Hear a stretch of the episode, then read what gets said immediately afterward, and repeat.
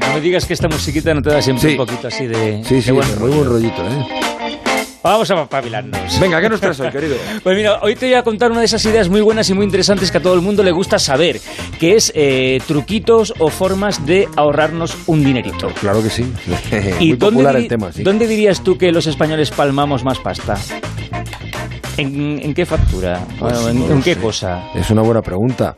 Eh, eh, no lo sé, probablemente en lo que tiene que ver con eh, el consumo, no sé, la, fíjate, el transporte, la luz, la energía. Ahí estamos.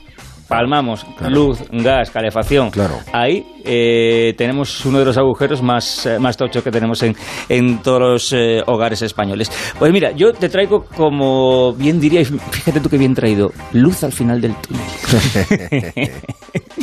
Te presento una, una startup española que se llama Vigila tu Energía eh, y que lo que pretende es, eh, pues mira, empoderar a las familias para que tengan el poder, la información sobre eh, esas facturas. ¿Qué problema tienen esas facturas? Pues, en, en primer lugar, lo que pagas, ¿no? El gasto. Y en segundo lugar, que eh, tienes que ser Nostradamus para entender lo que está diciendo la, la- la factura. Eso es muy complicado. Es de entender, tú ves una factura y no, no sabes. No sabes lo, eh, lo que estás pagando y por qué.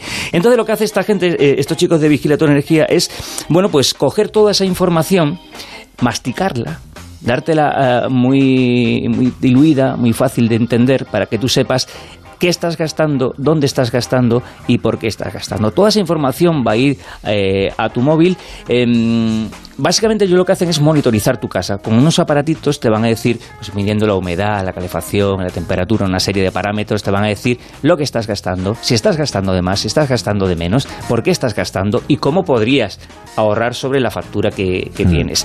Y dicho si dice uno, bueno, pues a lo mejor me pongo, a lo mejor no me pongo, pero nos dice aquí el CEO de, de- de la startup que la clave para enganchar a la gente se llama eh, Luis María Sánchez. Dice, la clave es compararte con tu vecino.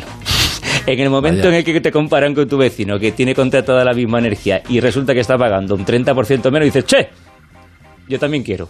Cuando se, alguien, una persona se registra en la herramienta, lo que hacemos es hacerle una especie de entrevista y un chequeo sobre sus hábitos y sus comportamientos, ¿vale? ¿Para qué? Para que yo localice eh, familias como tú y te compare. Porque si no, todos nos pensamos que pagamos mucho o que gastamos mucho. Pero claro, cuando yo me empiezo a comparar con alguien, tengo un perfil de referencia y sobre eso es lo, por decirlo así, presionando para que para felicitarte por un lado o para tirarte de las orejas por el otro. Ver, hay dos formas de, de- de ver cómo funcionan ellos, eh, gratis y no gratis, ¿vale? Eh, gratis es no eh, instalar en tu casa ningún aparato, simplemente seguir los consejos que ellos te van dando a través de la aplicación y de la web, simplemente pues los consejos básicos de cómo tienes que, que ahorrar, cómo tienes que consumir. Con eso solo, sin poner ningún eh, aparatito que monitorice tu consumo, te estás ahorrando, va a empezar 10, eh, un 10% de tu consumo al mes. Pero si eh, decides utilizar estos aparatitos que monitorizan, como decía antes, los parámetros de humedad, de calefacción, de temperatura que tienes en tu casa, puede llegar hasta un 25-30%, que es un pico.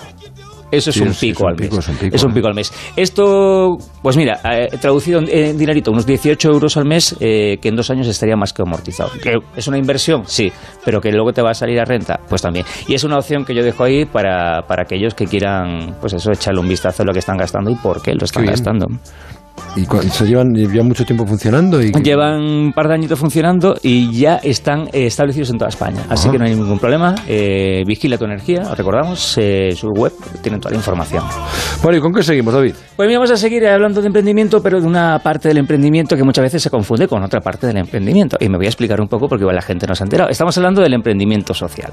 Que mucha gente dice, bueno, pues el emprendimiento social, ¿qué es? ¿Es así como una especie de ONG? No. No es una ONG. El emprendimiento social es eh, una empresa como otra cualquiera que busca su lucro como otra cualquiera, simplemente que adopta o que asume una serie de valores éticos o, o de una profesionalidad, vamos a decirle, pues más sostenible, más ecológica, pues desde flexibilidad horaria, desde conciliación de la vida personal y laboral, desde una serie de condiciones para que los trabajadores tengan mejor calidad de vida, eh, o un, un, yo qué sé, un- es- estar muy implicado con el medio ambiente ambiente y hacer aportaciones o plantar, en fin, mil cosas. Eso es en emprendimiento social. Pues hemos hablado con uno de los mayores expertos que hay de, emprendimiento social en España, que se llama eh, José María de Juan, eh, de la Escuela de Negocios eh, SCP de Europe, y nos dice que el problema que hay en España es que hay mucho emprendimiento social, pero ningún marco que lo regule, y eso es un problema decidir ser emprendedores sociales, digamos, en algún momento, o personas independientes, emprendedores en general, y que no haya un marco que defina lo que es una empresa social, pues eso crea mucha mucha incertidumbre, ¿no? Y, luego al final lo que ocurre es que eso también influye en la en el componente asociativo. Los entes que representamos a las empresas sociales todavía somos somos pequeñitos y la mayor parte de las empresas son también muy muy pequeñas.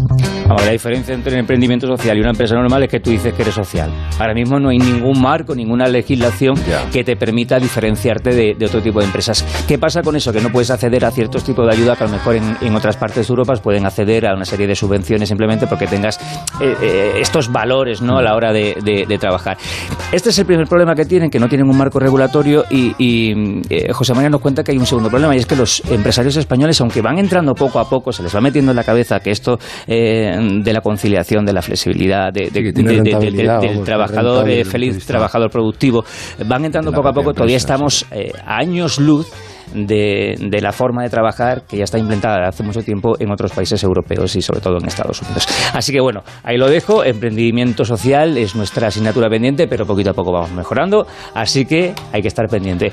Y terminamos, si me permites. Eh, Te permito, claro, David recordando la forma de ponerse en contacto con el programa, arroba OCR en el Twitter y eh, emprendedores arroba onda cero punto es en el correo electrónico para todo lo que nos queráis contar. Cuídate, hasta la semana que viene. Rafa, querido, chao.